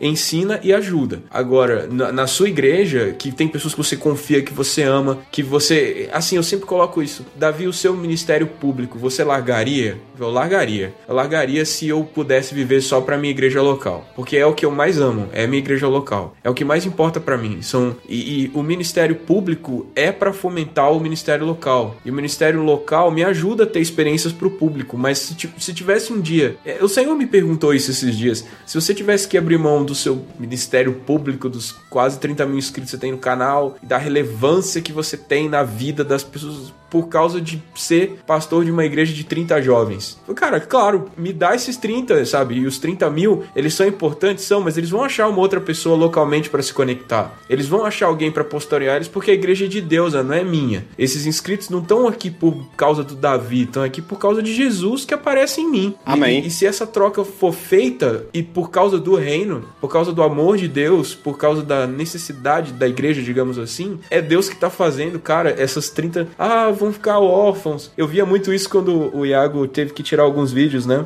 Ah, mas nossa, a gente precisava tanto desses vídeos. Cara, precisava, amém. Eles foram úteis, mas enquanto eles estiveram lá, Deus usou. Mas agora outras coisas vão surgir, entendeu? E você vai encontrar outras formas de ser edificado porque você é de Deus. A igreja é de Deus, você é de Deus, você é um pregador por causa de Deus e não porque você é o herói mítico, épico, paladino das galáxias, tipo, tira D20 sempre, entendeu? Sempre criticar o. é, cara, presta atenção, mano. Você é só uma voz, entendeu? Ah, Deus pode usar outras vozes. Se, se Deus calar um, Deus levanta outro. É normal. Por favor, use, sabe? Alô? Adeus, canalha!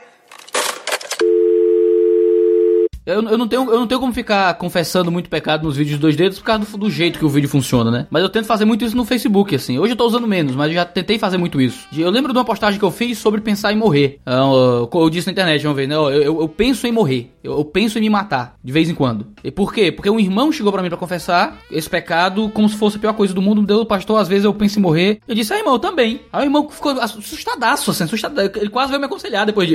E, pastor, como assim, pastor? Você tá aqui, conversa comigo, tá acontecendo alguma coisa. Pois é.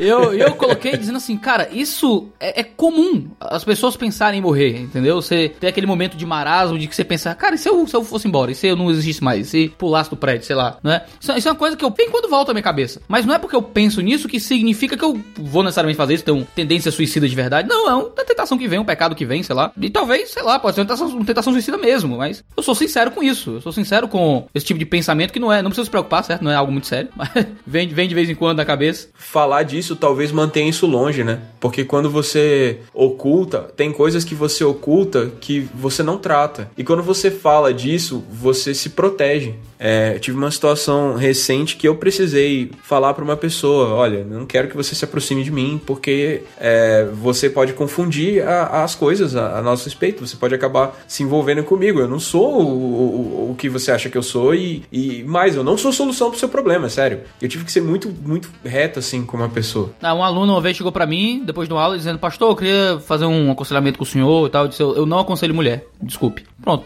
joguei desse jeito assim. Você quer marcar com minha esposa? Ela pode vir aqui e tal. Porque eu- você tem que assumir barreiras pra você mesmo, porque, não, meu Deus, ela. A irmã vai ficar sem, sem aconselhamento. Fica, meu irmão. Eu não sou salvador do mundo, não. Eu não vou me colocar em, em, em perigo na minha espiritualidade, como se eu fosse o bichãozão das tapioca fortezão, porque eu não quero isso pra minha vida. Mas às vezes não, às vezes parece que o serviço a Deus justifica o pecado. Ou se colocar na tentação do pecado. O risco, né? Não, não, não diria o pecado em si, mas às vezes o risco, né? E, e, e o risco pra outra pessoa também. Às vezes não é você tá de boa, mas a outra pessoa pode começar a pensar alguma coisa e só de imaginar isso dá temor, entendeu? Dá muito temor. Porque ela não é minha, ela é de Deus. E, e eu não posso administrar as coisas de Deus com uma mão imunda, né? E vou falar pra vocês, não foi fácil fazer isso. Talvez por causa do mito, do mito do Davi Gentil, não tenha sido, não foi fácil eu falar isso pra pessoa, mas eu tive que falar. E expor isso, ela falou, nossa, mas isso acontece? Eu falei, cara, claro que acontece. Você pode se envolver com a pessoa que aconselha você. Então, por favor, tome muito cuidado quando você se aproxima de alguém. Cara, minha, minha, minha preocupação, no fim das contas, é que pessoas melhores do que eu já caíram em pecados terríveis, entendeu? É, e que é muito difícil definir quem é melhor que quem, né? Porque é, a gente pode, de repente, estar mitificando esse. É verdade. Eu não sei se mitificando seria a palavra correta, mas você tá fazendo um mito aí do, do, do cara que ele é melhor que você, né? É verdade. É, quer ver um exemplo? A gente, no auge das nossas idades aí, 20 e poucos, 30 e poucos, Tô nos 20 e poucos ainda, hein? Eu também. Olha só, um broto. Eita! Eu acho assim, ó. A gente tem aquela ilusão de que quando a gente chegar nos 70 anos, os nossos problemas com hormônios e na área do sexo vão se resolver. né? E aí, no fim das contas, você pode ter um, um- um pregador aí nessa área de idade muito conhecido. Eu não tô dando direto pra ninguém, tá, gente? Só tô fazendo uma ilustração mesmo. Mas se colar, né? Você a tá aqui carapuça jogando, servir. mas se colar. Se eu joguei aqui no ar, se grudar em você, é teu. Não, mas sério mesmo, gente. Eu não tô dando direto pra ninguém. Se tiver alguém com nessa situação, essa cara por servir, amém. Mas é. é amém, né? Em vez de perdão, Essa é é, uma amém. peça, essa é uma peça de ficção, qualquer relação com a realidade não foi intencional.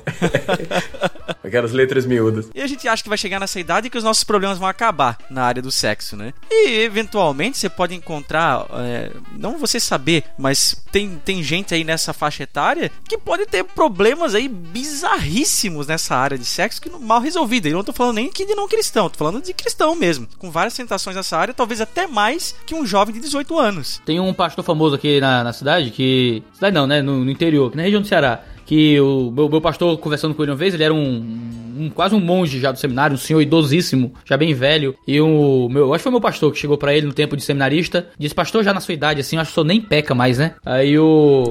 aí o pastor olhou e disse: Cale-se! Deu um tapa na cara dele. Você não, você não sabe o que passa na mente de um velho?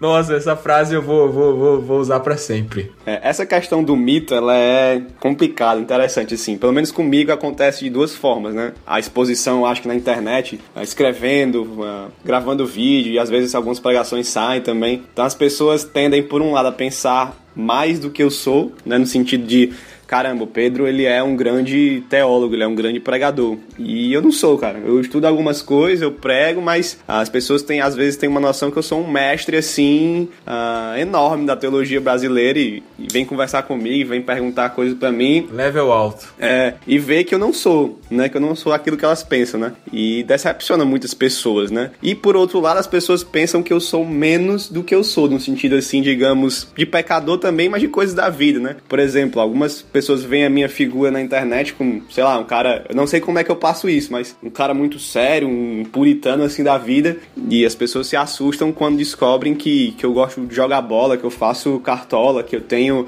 ah, tatuagem, que eu conto piada. Ai meu Deus, o Pedro tem tatuagem. Meu Deus, né? Até agora eu não, me- não sou culpado de nenhum dos pecados que você listou. Vai, vai, vai aumentando a lista aí que eu quero me identificar de algum jeito. Ah, o Pedro joga videogame, mas o Paul Walsh diz que não pode jogar videogame, mas o Pedro joga e tal. Então, o pessoal cria às vezes um mito e se decepciona quando, quando a gente revela que não somos, né? Então, essa, essa parte que o Iago falou do fragmentado é, é muito complicada, assim, realmente, né? As pessoas às vezes têm, têm se decepcionado porque elas criam imagens na cabeça delas que não, não condizem com a realidade, né? As pessoas acham que, que a gente é tipo o Goku, assim, da vida, né? A gente se acha o Goku da vida, mas na verdade a gente não passa do, do Kuririn, né? Goku da teologia. Aí a gente. Eu, por exemplo, sou um Kuririn, assim, não o Goku, né? O pessoal acha que a gente é o Goku e tal, tá soltando Kamehameha o tempo todo, mas não é por aí, né? Kaioken 20 vezes. Não, eu falar, ah, nem consegui virar Super Saiyajin, vai, porque o Kuririn é careca, né? Então.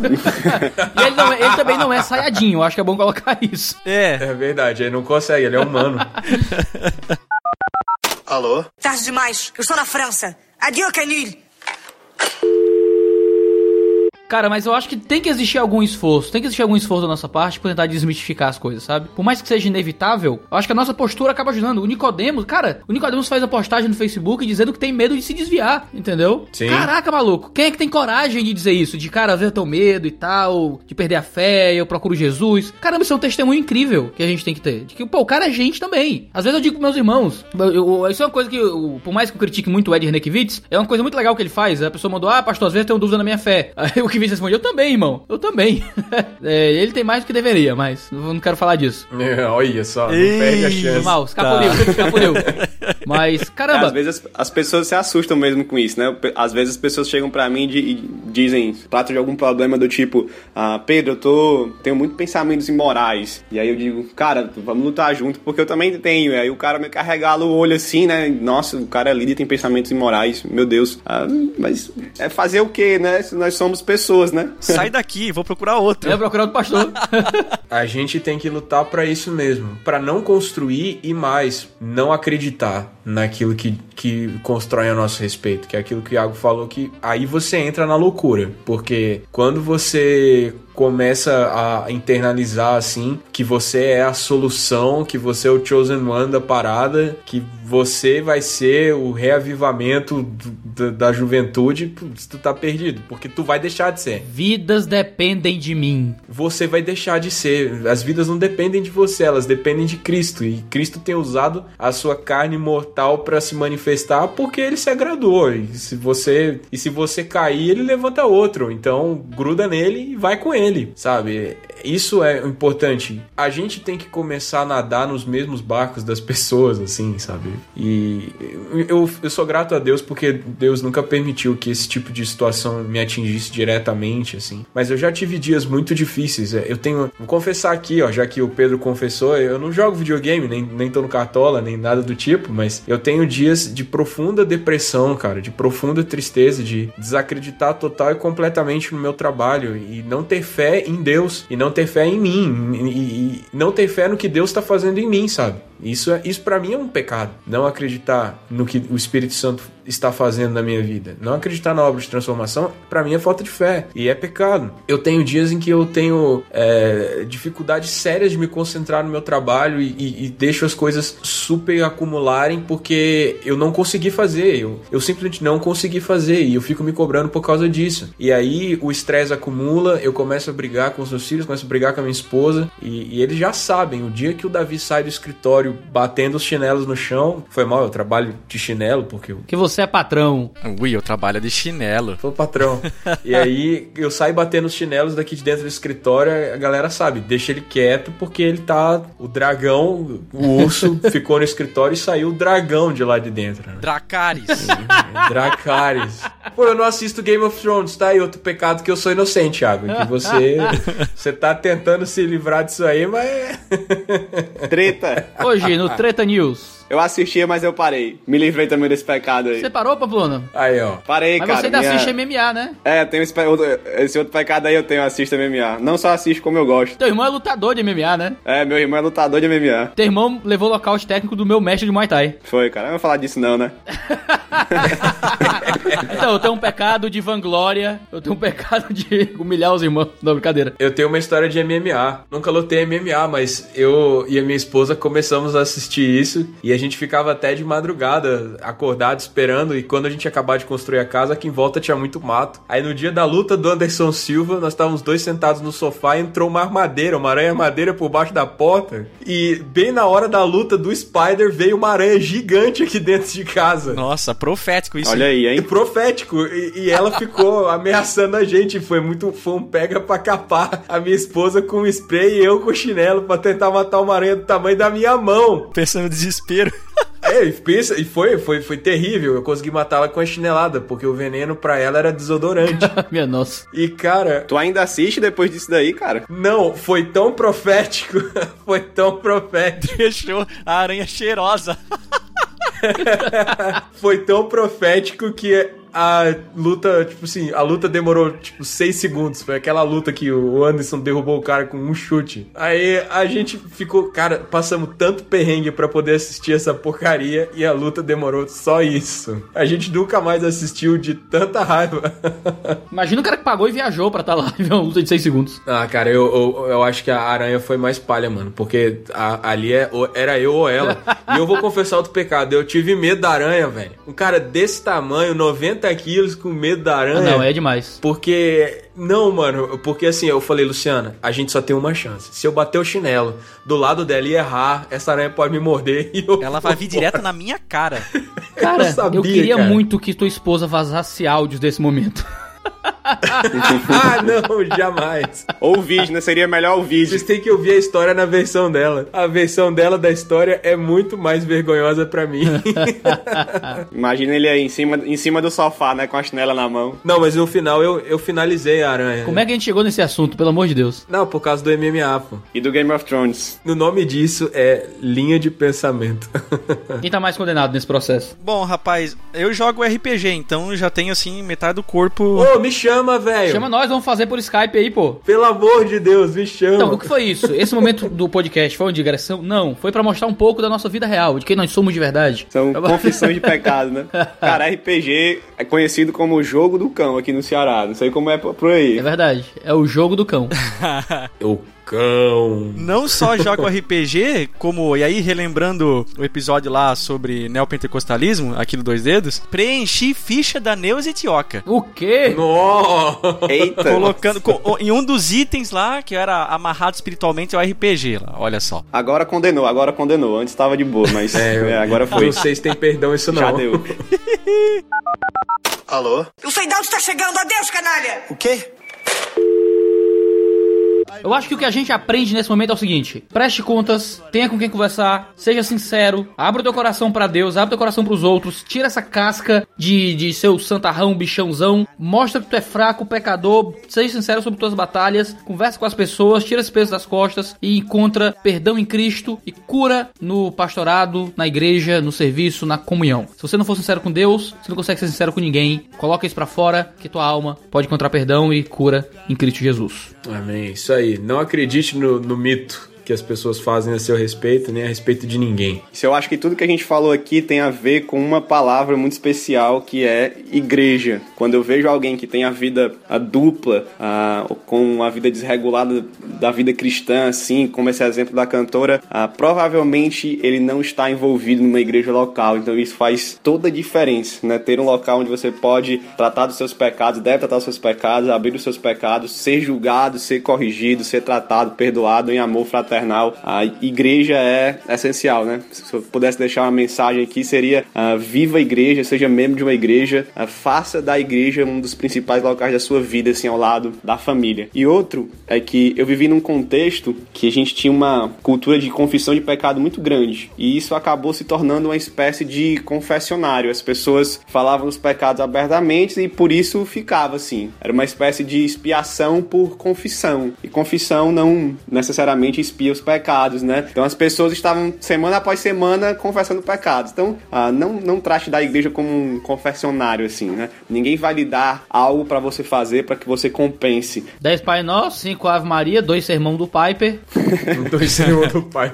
Você confessa para que as pessoas orem por você e para que você abandone os pecados. Então, o ideal é que você confesse uma, duas, três vezes e depois não precise confessar mais. Se você confessa o mesmo pecado ah, durante um ano, dois anos, a vida toda, tem alguma coisa errada, né? Então, seriam essas as minhas ponderações finais aí. Igreja e não tratar a igreja como um, um confessionário. É, médico geralmente não acha que tá doente, né? É, pastor geralmente acha que não precisa de pastoreio. É complicado isso. Muito bom. Eu queria deixar uma última palavra aí, rapidinho. Eu acho que foi o, o Iago que falou, inclusive, no último episódio, do Dois Dedos, a respeito de que às vezes a gente quer que Deus nos ajude, nos discipline, mas não quer que ele faça isso através da vida de outras pessoas. E, inevitavelmente, é o que vai acontecer e é a forma, uma das formas principais, a não ser que seja pela própria palavra, né? Mas usar pessoas para que isso aconteça, né? Então, daí a importância da prestação de contas, do discipulado, de você estar junto com alguém, andando junto com alguém e, e confessando seus pecados a elas, né? Então, andar sozinho não é uma opção ah, em vida comunitária. Então, acho que se, que se alguém tiver ouvindo isso aí, é, e é bom ter um pouco de misericórdia das pessoas também, porque às vezes elas sofreram em discipulados ruins, né? Às vezes você entrou em algum esquema aí de, de, de tipo G12 e, companhia, que as coisas eram feitas meio que a revelia, não era feito da forma certa e as pessoas acabam se machucando e até viraram desigrejados e tudo mais. Ah, mas uma coisa não invalida a outra, né? Existe discipulado saudável e a pessoa identificando alguém com que possa ah, se abrir, é, acho que aí é, é um dos principais passos para viver uma, uma vida de santificação saudável. Outro jargão que a gente tem que esquecer é aquele de igreja sou eu, né? Não, a igreja não sou eu, a igreja somos nós, né? É, é plural, nós somos a igreja, Mas né? esse é o tema de outro podcast. Oh. Eu conheço um músico cristão famoso que é muito legal. O, um amigo meu produtor musical, ele diz que sempre que esse cara vai fazer show, ele tem que voltar no domingo. Ele não faz show no domingo. Domingo ele tem que, tem que estar na igreja dele, entendeu? Se no máximo ele vai domingo de manhã, mas domingo à noite ele tem que estar na igreja dele. E eu acho isso uma postura muito madura como músico, de entender que, pô, eu tenho que estar na minha igreja, eu preciso de vida de igreja, eu preciso de cultura de igreja. Ah, muitos, muitas pessoas que começam a pregar são pastores que viajam, músicos que viajam, gente que faz essas coisas, acaba que acha que a igreja não é muito importante, né? Acho que a gente tem que ter medo de nós mesmos, a gente tem que saber que a gente não é forte bastante, que sozinho a gente não é nada e se colocar diante de Deus, se colocando diante dos outros. Acho que se a gente tiver essa pobreza de espírito, a gente consegue encontrar mais força na luta contra o pecado. Verdade. Amém, cara, isso mesmo. Então, muito obrigado por ter nos acompanhado até aqui. Esse foi mais um podcast do 2D do Teologia. Muito obrigado e falou! Falou, galera. Até o próximo programa. Valeu, povo de Deus. Um abraço. Tchau.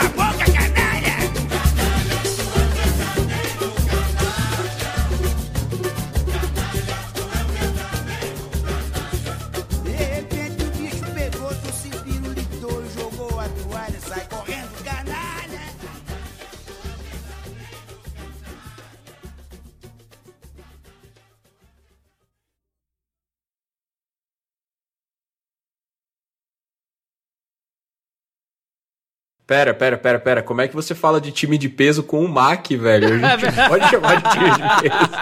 O cara acabou de dizer que é o esqueleto aí. Ah, meu Deus. meu Se Deus. você contar só a cabeça, aí pode ser. Nossa. Você desequilibra, né? Tipo, pensa num, num balão, assim, com a linha, assim, pra baixo e fica só um negócio em cima redondo. Boneco de palito, né? Que nem criança desenha, esse boneco de palito. Meu filho também me desenha de boneco de palito, assim, mas ele faz a parte redonda é embaixo, assim, né? no meio. Este podcast foi editado por Mac Bibotalk Produções.